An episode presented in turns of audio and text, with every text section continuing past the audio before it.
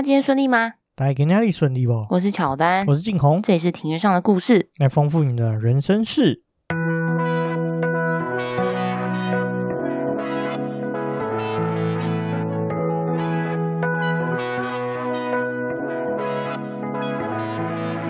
我们透过历史、书籍、电影。风土带你进入那些看似很远却其实离我们很近的事，在这里扩散你我的小宇宙，还有那些故事所延伸出的观点。本节目透过 First Story Studio 上传，Google First Story 了解更多。好，我们今天录音的时间是十月七号，国庆连假的第一天。那不晓得今天呃这几天大家有没有安排去哪里玩呢？呃，估计是全台湾大塞车。对，没错，就是去到哪里塞到哪里，到处都是人。没错，我最讨厌连假出去玩，真的是有够麻烦的。嗯，对，因为我们比较不喜欢人挤人呐、啊。没错，没错，尤其是人多的时候，那停车位就更难找，崩溃。好，那我们先开头先回一个留言。我后来发现啊，Spotify 上面也有听众来留言了，我们来念这则留言。那留言的人的话，他的 ID 叫做 QQCAT Dash TW，他的内容是。我在听周报时光机，哎，周报时光机是我们的那个友台好朋友派翠克在这里需要派翠克，然后他在在这个周报时光机的时候，他讲了一集是苹果西打，那里面提到苹果西打公司是大西洋饮料啊，他讲到大西洋中间有转手卖给蔡成南的国泰信托爆发实信案之后，大西洋才要卖给这个宏源集团，那刚好又听到我们这集节目，那觉得说内容变得有延伸性，希望以后可以多多介绍台湾的企业故事。他说他是个妈妈。但很喜欢台积电那几集，很棒。他说：“毕竟台是台湾的护国神山，多了解一点对投资也有帮助。”哈哈，感觉乔丹有投入的比较多，不像以前只被动回答问题，这样子互动节目变得比较灵活哦。加油！哇，谢谢你的鼓励。我会加油的。这里没有提到台积电的故事，其实台积电这集都收到蛮多回响，好像台积电这个系列啊，大家觉得说都不错诶。那其实确实啊，我们有在想办法要介绍一些台湾的企业故事啊。不过，大家要知道，台湾有历经过可能四十年、五十年以上的企业，其实没有想象中的这么的多啦。那台湾比较不像国外，可能企业发展都比较长久了。就比如说，国外有一些大公司，可能它发展都是一百年、两百年，甚至有些是三百年、四百年的企业，对啊，这这部分我们会多多来努力啦，就是收集台湾的故事啊。那至于国泰这集往下走，我们还是有新的台湾财阀的故事正在收集中啦，还正在，那也希望可以持续的、呃、关注以及收听。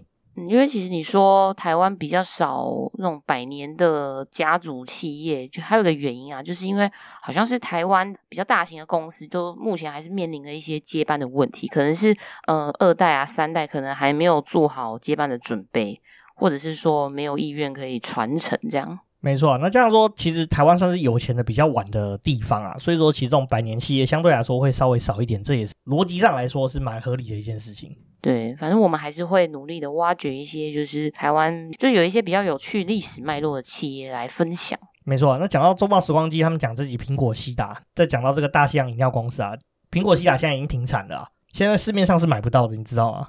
我不知道哎、欸，为什么停产？呃，有受到一些我印象中食安的因素，然后加上说公司营运状况不是很好，所以后来就停产了。嗯，真的有点可惜，因为我觉得过年的时候吃年夜菜，然后配苹果西打，真的是蛮过瘾的。对啊，现在只能买那个美丽果苹果口味。对啊，市面上是有一些替代品。对啊，类似的是喝起来是有点接近的，但是苹果西打毕竟还是最经典的。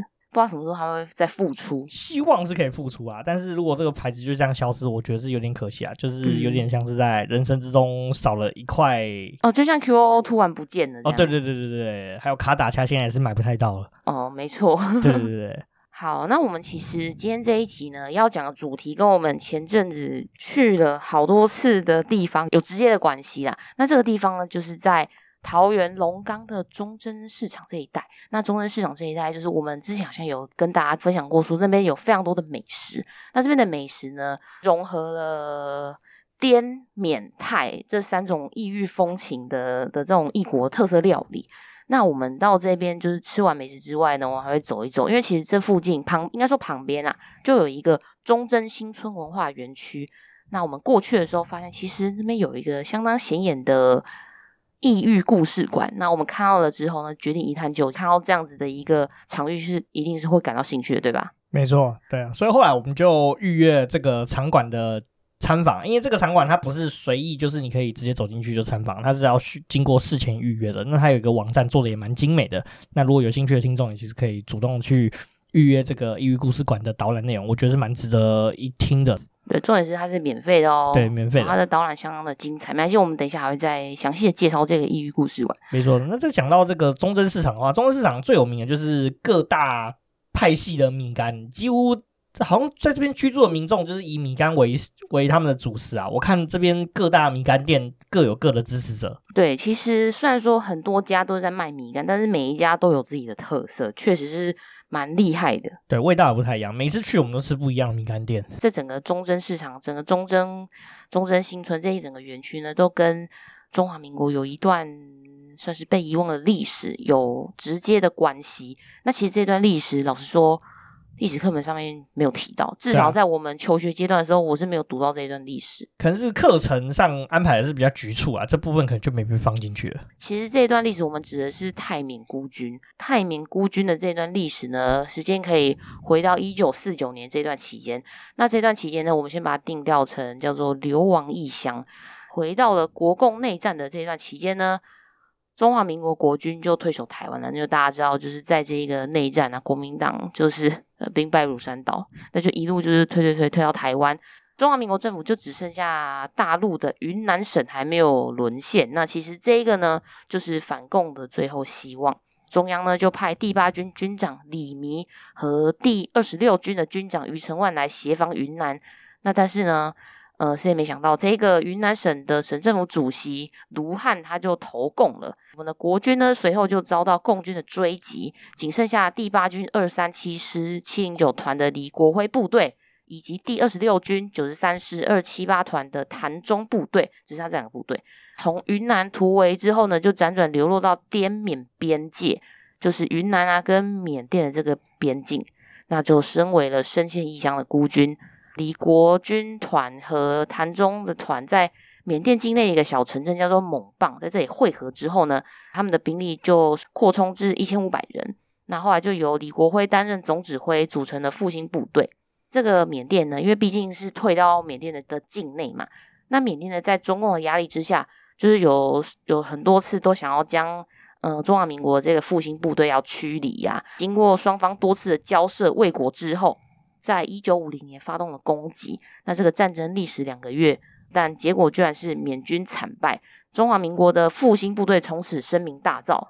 因为其实中华民国他们是无意要就是侵占缅甸领土，就是为了这个反共的这个目的啦，所以说才会就是在缅甸境内。但是因为当时就是缅甸啊，缅甸其实也是因为中共一直跟他说，你赶快把他们赶走。你再不马上赶走，我可能就要自己来了。那缅甸就不得已之下，然后就发动攻击，这样子。那结果被反而被打爆。对，因为我那时候有查一些资料，其实缅甸的这个军队相对来说兵力，他们可能打仗的这一个经验不是那么丰富，因为中华民国的军队毕竟也就是国共国共内战的，就是有有累积一定的经验，所以是双方的那个战争的经验上来说，就是国军这边是比较相对比较占上风的。那后来，其实这支军队呢，其实他们就因为是逃亡，所以才逃亡到这个缅甸边境啊。那他们其实也不是为了要在当地去做占领的动作，他们只是暂时就是想说，哎，是不是有机会再反攻大陆啊？那在外交上来说呢，就是缅甸政府会觉得说，哎，你莫名其妙别国的武装力量驻留在我们国家，你是不是有什么另外的遐想空间啊？所以他缅甸才会一直就是施压。向国际施压，然后向中共施压，就说哦，你这个部队不能留在这个缅甸的境内了。那其实缅甸那时候其实也算是刚独立的一个国家，所以其实整个军事实力上也不是那么的丰沛。今天来到了李弥时期的一九五一到一九五三年，云南反共救国军的时期。这个云南反共救国军呢，就是从复兴部队在演变过来的。那这一支国军呢，就任李弥为总指挥。二月的时候呢，美国的总统时任总统杜鲁门他就批准了一个叫做“白纸方案”。于是呢，美国就与泰国一起秘密支援李弥的这支部队来进攻云南，用以牵制中共的部队，进一步化解美军在韩战的压力。因为其实这还有跟国际情势有关，因为当时美国跟苏俄就是在打韩战，那因为就是。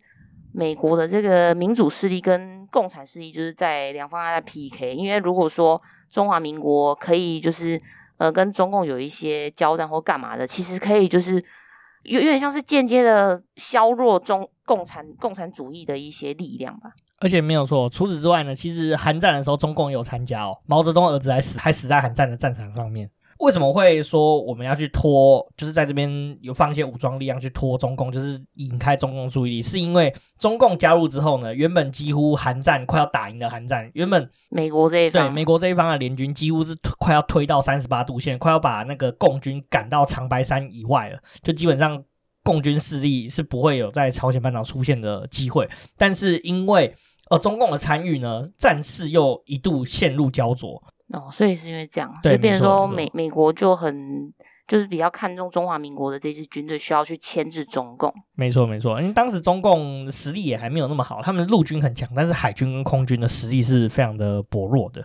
然后呢，这个李尼部队呢，曾经有收复云南省的八个县，之后呢，是因为装备严重不足啊，跟一些补给也不够啊，所以就呃被迫就是必须得退回缅甸的边境。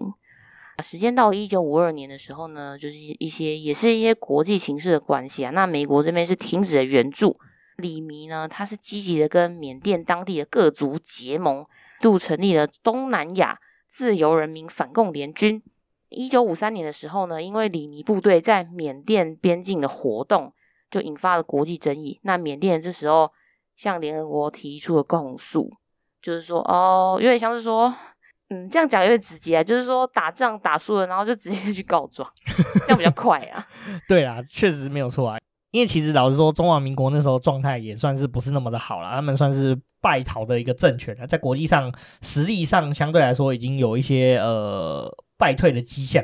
对啊，确实确实他们就是在缅甸缅甸这边做一些军事活动，站在局外人的立场来说，其实确实是有些不太合理的感觉。那呢，所以说提出控诉之后呢，中华民国政府就把李弥召回台湾。四月二十三日的时候，联合国大会全体决议通过，对中华民国孤军滞留缅甸的行为来予予以谴责，并且要求撤出缅甸。一九五二年的五月二十二日呢，有四个国家中美缅泰的联合军事委员会就在泰国的曼谷成立，开始协调以及监督撤军的这件事情。但实际上，我记得这一次的撤军是有点算是没有真的撤军，还是有留一小部分在那边，对不对？对，就是有受到一些受益啦。所以说，其实表面上是好，我们撤军，那实际上就还是有呃，还是有下一些指示啊。所以说，孤军就还是在奋斗当中，分别有两次撤台的行动，比较大型的。第一次撤台是在一九五三年的这这一个时间。从一九五三年的十一月起到一九五四年的五月呢，从缅甸撤回的官兵及眷属约有七千人。那他们就是被安置在就是我们今天说的这个忠贞新村的这一带。同年二月呢，这个我们刚刚有提到的东南亚自由人民反共联军第五军军长段希文就在缅甸的蒙敦军部召集军事会议。那他们其实是决议不撤退的，并推断段希文作为领导继续驻守异域。那其实这些不愿撤离的人呢，多半是云南省籍的官兵。随后呢，呃，政府就将这些还没有撤退部队中比较精良、比较优秀的军事人员，再重新整编为云南人民反共志愿军，并且指派柳元林到部队啊驻扎地筹组总部，并且担任总指挥。那其实这一个举动也显示出，以志愿军的名号继续滞留异域来做反共作战的行动呢，是来表示跟中华民国政府没有关系，因为那个名字就直接改成反共志愿军。对对对，其实政府叫他们走，但是他们不想走，所以说在这个军事委员会里面呢，他们就不能被视为说哦，就是中华民国不愿意撤退。对对对，就不会是中华民国不愿意撤退，而是变成说哦，我就是想留在当地这样子。那到了一九五八年的时候，发生了八二三炮战。那游击队呢是实施西安计划，要来反攻大陆。就是预计是可以从中国的西南部来牵制中共。那一九五九年的时候呢，政府又拟定了一个新华计划，期望从滇缅的边境呢建设成陆上第一反攻基地，并且着手修建机场。其实这个是蒋中正他那时候有授意，就是做这件事情。那但是表面上对国际，他就是对外对国际来说，其实他就说哦，我们就是要撤退干嘛？那其实实际上是还是希望这一支呃军队可以就是来做反攻、反攻、反攻大陆的这一个。他们最想做的事情，但是呢，这我觉得运气也蛮差的啊。因为其实呢，缅甸其实一直在跟那个中共那个讨来暗器啦，对不对？没错，因为呢，一九六零年的时候呢，缅甸总理就访问了北京，又在十月的时候呢，正式签订了中缅边境条约。中共跟缅甸呢，就开始联合对我们的云南人民反共志愿军来展开清剿的行动。台湾呢，对这次的战役是非常的重视，甚至蒋经国总统呢，十二月二十日的时候有亲自到边区来视察。后来呢，这个这个战役呢，因为众寡悬殊，只能突围渡湄公河，然后呢，我们的孤军呢就从湄公河，然后再辗转进入寮国以及泰国北部。就是我们的这个战争其实是打得相当的辛苦。这一次虽然是以志愿军的名义留下来嘛，但是呢，就缅甸就不太高兴，就觉得说啊，你当初答应我们要撤退嘛，而、啊、且为什么还留一批人出来？所以他们是不是又？我记得他们好像还有在跟联合国，就说，哎，我我觉得说这样母汤。对对对，所以呢，我们有了第二次的撤台，就是呢，一九六一年的时候，缅甸再度向联合国提出控诉，怎么还没有撤退呢？就在美国压力之下，就决议要撤军。所以，一九六一年的三月十七日起至四月三十日，接连了呃官兵眷属有四千四百零六人撤退回来台湾。国防部呢，在五月十五日下令撤销游击队的番号，就要把云南人民反共志愿军给撤退。自此，我们这一支军队就走入了历史。那第二次撤台的这些官兵跟眷属，就分别安置在龙潭、干城五村以及高雄、屏东。还有清境，就这三个农场结束了长达十二年的漂泊岁月。那其实第二次迁台这一批人，我们在之前的集数 EP 七十二清境里的滇缅味，我们有提到他们。没错，在那集我们提到说，为什么在这种很原住民的居住地的地方呢？为什么会有滇缅料理？我们就稍微介绍一下这这他们的来龙去脉，这样。嗯，没错。好的，然后再来是讲的是末代孤军，一九六四年的时候。那国军呢，滇缅边区游击部队完成第二次的迁台之后呢，其实还有还有部分的游击队，就是第三、第五军跟滇西行动纵队、滇南行动纵队，是还驻留在滇缅边区的。他们也是想要再继续的执行突击云南省的任务，来牵制共军，以维护台海的安全。一九六四年的时候，五军段希文部队进驻泰国美斯勒基地，三军李文焕部队则配合辽国的辽军突击辽共大本营。哇，那其实当时的国际形势是真的有一些蛮，应该说蛮多共产势力的。对，共产势力其实在中南半岛一直蔓延了。嗯，真的是蛮多的。然后呢，一九六八年的时候呢，呃，我们的游击队第三、第五军呢就在泰国美斯勒重组。联合指挥部，并实施六次的突击任务。这个这个突击任务呢，让共军的死伤有就百余人呢、啊，就一百多人。再来要讲讲讲泰国。一九七零年的时候，十二月，泰国政府在清莱成立零四指挥部，同时也有我们的第三、第五军联合来一起清剿泰共，就是泰国的共产势力的这件事情。在一九七一年的十二月的时候呢，就是我们的这两个这两个军队呢，就集合兵力扫荡了泰国跟寮国边境的的泰共，然后历时五年呢，就将泰共的基地全数收复。那泰共呢是彻底的被击溃。一九七五年的时候，泰国政府呢批准清剿泰共有功的三五两军的官兵跟眷属，让他们可以归化入泰国籍。这也就是为什么，其实，在泰国的美斯乐地区有蛮多。中华民国的后代，没错，而且这个故事其实是这样：当初其实呃，共产党在中南半岛不断的蔓延啊，像刚刚你讲的寮国跟泰国，其实都受到政府都受到很多共产党的压力影响啊，所以因此他们发现说，哎，中华民国在那边居然有一支孤军，有一支军队，在那边。那为什么和好不好好利用这支军队的势力呢？那这支军队呢，其实他们在当地其实每年都在等待，就是哦，第一年说政府说要发。要反攻大陆，那第二年政府说要反攻大陆，然后到慢慢的到后来，他们受到的资源越来越少，那受到重视也越来越少，而且反攻大陆其实没什么希望。转而呢，就是呃当地的政府就看到他们的军事实力，然后并且也知道他们对共产党的一些呃呃意识形态上的反抗，所以因此呢。所以他们就呃决定跟政府合作。那这样说，他们在当地其实也造成了一些呃当地政府的一些困难啊。所以他们有点像是利益交换的方式。像泰国的话，就是呃这支孤军呢就跟泰国政府呃呃联合剿共，然后最后呢条件交换之下，他们可以合法的留在这个泰国，并且规划变成泰国永久居住权这样子。嗯，那其实这样说起来，我觉得泰国也是蛮说话算话的。哦，对啊。比起好像在缅甸，我记得好像泰国泰国政府其实对这批孤军的待遇相对来说是相对好一些啦。除了正规的这种反共司以外，我记得还有一支算是情报工作部队嘛，叫光武部队。一九六五年的时候呢，国防部情报局就是为了执行这大陆的情报工作啊。其实那个时候在那个年代啊，中国大陆陆军很强，但是他们海空军没有那么厉害，所以其实不止在异域这个地方有这种情报部队。呃，我们也有一个中队叫黑猫中队，他们就是开飞机，然后去照中国大陆的相片回来，这算是当时呃很重要的情报任务。而且这个情报的结果会传回到美国那边啦。那我们介绍介绍这一支，就是在这个异域地区的光武部队啊。一九六五年的时候，国防部情报局就是为了呃发展这种敌后的游击武力啊，所以说就。在时任的国防部长蒋经国先生的核准之下呢，就决定说重建滇缅地区的这个游击部队啦。他们就在这个泰缅边境的这个马抗山这个地方呢，建立这个格致湾基地作为一个指挥部，并且设立了四个工作队。那统称这个部队叫做光武部队啊。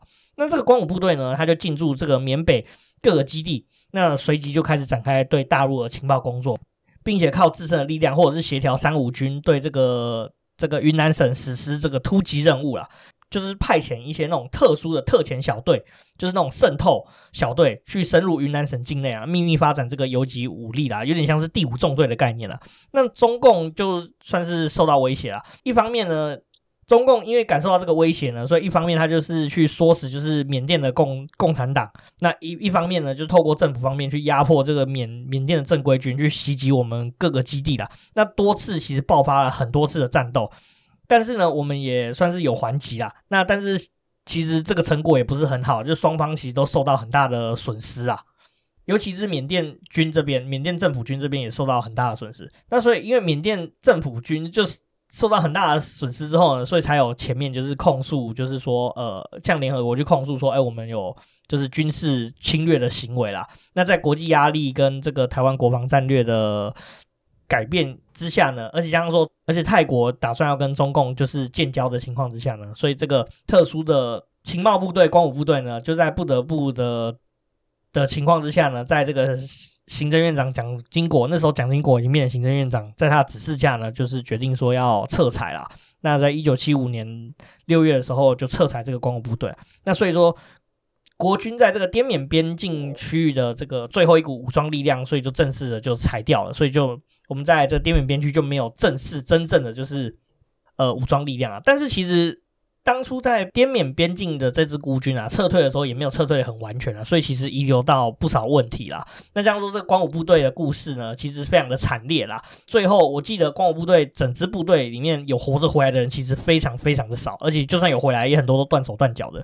这也是为什么有这个异域故事馆的产生。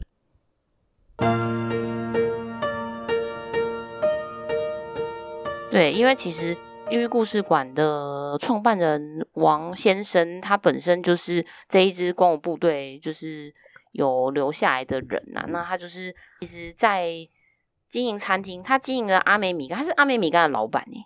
然后就是经营餐厅，就是成果也蛮好的。然后后来就于是就是打算要打造这一个异域故事馆，就是让更多人知道。呃，孤军有这一段可歌可泣的历史。没错，我们聊完这是可歌可泣的孤军以外，我们来聊聊这个撤退来台的人在台湾的生活，就是忠贞新村啊。那我们先来介绍一下这个忠贞新村。对，这个忠贞新村呢，现在就是位于桃园市中立区以及平镇区交界处的这一这一带叫做龙岗地区。那这个龙岗地区，我记得好像要进去之前会有一个有点像那个什么军军事的那个雕像，就其实可以看得出来这一区其实就跟呃国军就有有一点关系。没错，它在外面一点的地方呢，其实就是所谓的陆军专科学校啊，它算是陆军的大本营啦。对，就有一些军事色彩，但也很多美食。对啊，它龙岗这附近其实也蛮多陆军的部队驻扎在附近。这个中正新村呢，就是我们刚刚有提到，一九四五年间第一批撤退来台湾的泰缅孤军，就是新建让他们呃居住的眷村之一。那但是呢，因为后来国防部呢就推动了国军老旧眷村改建计划，那原本的这一个忠贞新村里面的眷村。在二零零五年的时候就拆除了，现在多改建为住商大楼，而原址的旧基督教堂跟圣德幼稚园已经整建成为忠贞新村文化园区。那这个园区呢，占地约一千坪，那就包含了异域故事馆、孤军纪念广场，还有一些餐饮啊跟文创商店。讲到既然有眷村嘛，那住的人多，那就会有一个市场，那就是。今天我们大家最人为人熟知的这个忠贞市场，对，那这个忠贞市场呢，现在就是以贩售滇缅泰的料理为主要的特色。就是呢，我们刚刚有提到，就这一批第一批撤退来台湾的军队跟眷属就被安排在这一带居住嘛。那因为呢，这些眷属就是这些军队都就都来自中国的云南省啊，跟泰缅边境，他们其实是接触过呃滇缅泰的饮食文化，那他们呢就开始制作这些异国料理。就来贩卖这些异国料理，然后所延伸的一些经济活动，因为他们就是开始卖吃的嘛。这个那这个店家呢，范围就越来越扩大。在一九七零年代的时候呢，中贞市场就正式的出现，成为批发贩卖食材跟小吃的早市。就原本是就只有早上的菜市场啊。数十年后呢，因为市场规划凌乱，而开始有提出改建的反应。在二零一三年八月的时候，有拆除一些违建商家的动作。就是说，现在看起来是有有比较整顿之后的结果。虽然说龙岗地区大部分的眷村呢，在两千年后陆续的拆除，但此区的饮食文化仍然是保有眷村的特色。而且餐厅跟小吃店，就是通常都是以卖米线啊、米干啊，还有大薄片、椒麻鸡、破酥包、乳扇以及竹虫是他们的主要的菜色。对，没错。讲到这个这边滇缅的菜色啊，这边真的很。很特别，叫破酥包，这几乎在台北你几乎看不到破酥包的这个产品啊。对，我记得破酥包它吃，呃，它看起来像是一个普通的包子，可是它里面是一层一层叠上去的。对，它的做法你就把它想象成是烧饼，只不过烧饼叠的面粉加了酥油，然后他把它烤的酥酥的，它是就是叠了一层一层的酥油上去之后呢，然后把它擀成面皮，然后再包进馅料，所以它才会有一层一层像蜂巢的结构。我是觉得蛮特别的东西啊，那也蛮好吃的，说实在，对，非常的好吃。我们在这边其实真的是吃到蛮好、蛮多好吃的东西。我记得我们有吃过，其实我们去中正市场去过三次，然后我们四次吧，三次，因为我记起来，我们这三次分别吃了哪哪几家。我们第一次去的，吃的是板纳傣味，这个傣是一个人人字旁，然后再一个泰国泰，这个字好像是念傣没错。然后第二次吃的是云南小馆，云南小馆它它的。特色应该说，它好像比较像是，呃，比较适合多人一点去吃的。对，它有蛮多合菜的菜色啊，而且它合菜的菜色看起来都有够好吃的。嗯、它还有那个这是什么傣族的酸肉，是不是？酸肉，然后还有我记得它的饮料也很好喝。对对对，但忘记叫什么了，我也忘记叫什么名字，但是它饮料很好喝。对对，好，然后第三次我们吃的是红蒸云南过桥米线。那我记得它有有一个有一个黑黑的那个。那个饼不知道叫什么，忘记名字。我我忘记了，它好像是黑黑黑糯米的样子。对，它黑糯米做成的饼，然后就很好吃。就其实我觉得他们这边卖的食物价格都还蛮实惠的，然后就是都很开胃。我讲了有点饿。好的，那因为忠贞市场呢，就具有这些异异国特色小吃，而且临近龙冈清真寺等异国风格的建物。之后呢，就被桃园市政府规划为特色商圈来发展，以及成为异国饮食文化活动的主要站点之一。以每年四月份举办的龙冈米干节最具代表，吸引很多的观光人潮到这里来品尝特色小吃。就其实如果有有经过这一带的话，就其实可以发现，我觉得这一区真的是有有认真的想要规划成特色商圈。没错啊，其实真的是蛮有特色的啊。不过。这个地方我奉劝各位就是来玩耍的的朋友们，就是停车位比较难找一点点啦。它这边公有停车场的数量没有那么多啦，所以可能要早一点来。对对对，如果要吃午餐的话，可能就我觉得可能十一点出头就要到到那边了吧。差不多差不多，不然真的找不到位置。如果你十二点到的话，你大概光等停车位可能等到快一点，然后停好车走过去都一点半了。嗯，而且有一些商家他可能呃中午是有休息时间的，他可能就做到两点两点多就打烊了。没错，这是我们的忠告。好，那我们来进入我们的重头戏啊，就是异域故事馆。这个异域故事馆呢，就是位于忠贞新村文化园区之内，孤军的历史沿保存和展示为目标，并且提供民众免费参观，让不同的族群可以了解孤军的故事以及忠贞新村的文化背景。这一支异域孤军呢，是一支鲜为人知的部队，当年是为了反共复国以及维护台海安全。在遥远的金三角泰缅寮，我们那时候我们俗称金三角啦。那在这个地方呢，蛮荒的地方，蛮荒的丛林，拼搏了三十多年，他们孤军作战，草木掩尸，却被世人所遗忘。这个场域呢，就期望成为全球保存孤军资料最完整的场馆，同时呢，也宣扬战争的残酷以及和平的珍贵。且保存异域孤军的这一段悲壮的历史，希望故事可以永远的流传下去。那这个展馆呢，就以五大主题来呈现，分别是乱、晋、弥、回、戎。各各个展区呢，除了以实物的模型来展示之外呢，也有结合多项的装置艺术跟多媒体互动设施，是希望可以透过不同的载体来传达这一段可歌可泣的历史。不要暴雷太多啊！但是里面很多的展品其实都是这个董事长先生他其实是各地收集而来，当时抑郁所使用的一些物品啊、器具等等的的历史资料啊。那同时里面展区又展示一些金三角，我们大家。现今最为想到的就是毒品，还有介绍了所谓的这个罂粟花产业链是怎么进行的这个故事啊。没错，好，那我们来说说看，要如何预约呢？那这个地址呢是在桃园市平镇区中山路七十号，开馆的时间呢是每周二到周日，每个周一就是每周一固定是休馆的，以及除夕过年的时候，除夕到初三也是休馆的。那每一天呢，其实有四个预约场次，分别是上午十点、十一点、下午的两点跟三点。每一个场次的参观人数呢，都是二十位。这个预约的办法呢，就是一律是采线上预约，免费入场参观。那一个一个场次呢，是大概四十分钟左右。那这个预约系统呢，就提供两天之后以及次月底所有的开馆日跟开馆的时段的这个预约参观。每一个人呢，可以预约的人数最多八位，免费参观呢就仅适用于个人。如果是团体预约的话，你可能就要直接打电话过去联系。今天有这一节产生，也是想要就是推广这个抑郁故事馆，因为那时候我们去听完了之后啊，其实真的。觉得这一段历史真的是需要让更多人知道。没错啊，确实，尤其是年纪越小的小朋友，其实真的是不太知道说，哎，原来我们在滇缅边境有这么样一段故事。那有一些国民其实当年是非常相信政府，但是呢，后续又遭到政府其实某种程度上没有照顾的很完全，那衍生出很多后续的问题。对，而且我刚刚就边讲的时候，我在边想，哎，为什么？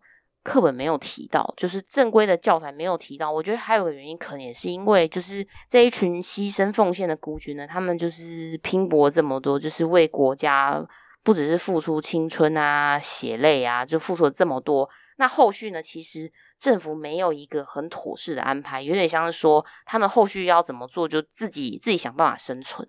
对，所以对政府来说可能不是那么光彩，所以就没有写在教科书上面，可能是这个原因。对，对，因为可能想说，哇，那怎么办？这么这么多，就是小朋友都知道政府没有作为，那这样不行啊，肯定是不要把它写进去的。因为其实少了这一段，就是整个历史还是串得起来的啦。没错，它有点像是支线任务，它不影响主线的一个故事。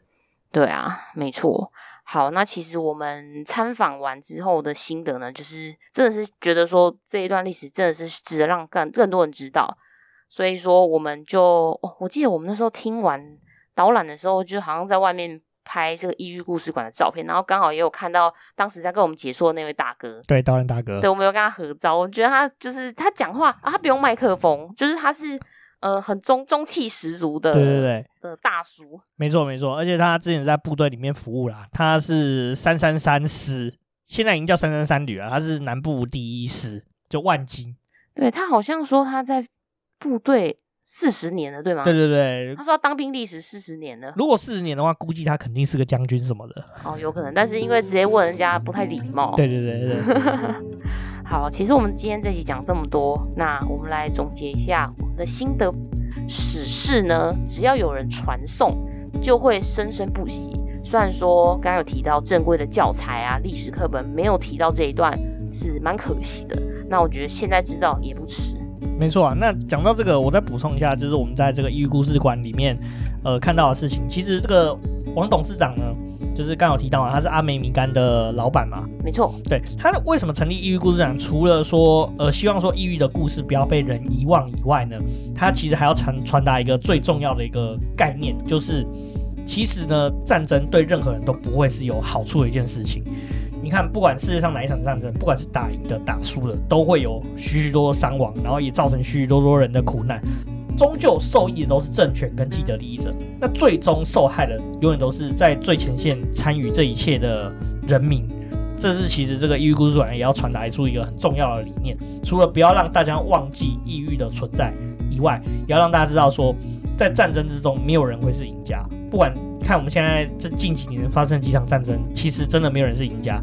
像叙利亚的内战，你看把古城全部炸光光，然后一堆人流离失所。然后乌俄战争也是，明明就可以避免的一场战事，其实也是大家也都受到生活上受到许许多多的影响。呃，远连远在遥远世界的我们都受到很多影响，比如说油变贵啊，粮食价格变贵啊，面包一直涨价啊，这其实我们大家都是所有都被牵连于其中。对啊，所以反战是相当重要的一件事情。好，那我们今天这期就讲到这边。如果你喜欢我们的节目，欢迎到 Apple Podcasts、Spotify、Mixer Box 跟 First Story 打新评论留言，并且分享给你们的朋友哦。那欢迎追踪我们的 IG，我们账号是 Story on the ya 欢迎在放大镜搜寻庭院上的故事。那 IG 上面会有我们的一些生活动态啊、景点推荐跟 Podcast 还有书籍影集的推荐。哎，我也会把我们三次吃过的这一个照片就分享给大家。